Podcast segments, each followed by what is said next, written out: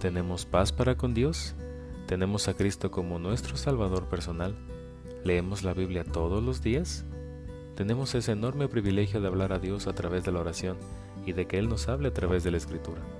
La puerta aún está abierta. Dijo el Señor que Él es la puerta y que el que por Él entrare será salvo y entrará y hallará pastos.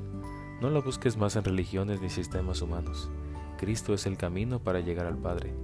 Cree en el Señor Jesucristo y serás salvo. Acompáñanos en este podcast vez tras vez a escuchar lo que dice la Escritura en cuanto a la salvación por medio de nuestro Señor Jesucristo, la predicación del Evangelio y temas de vida cristiana.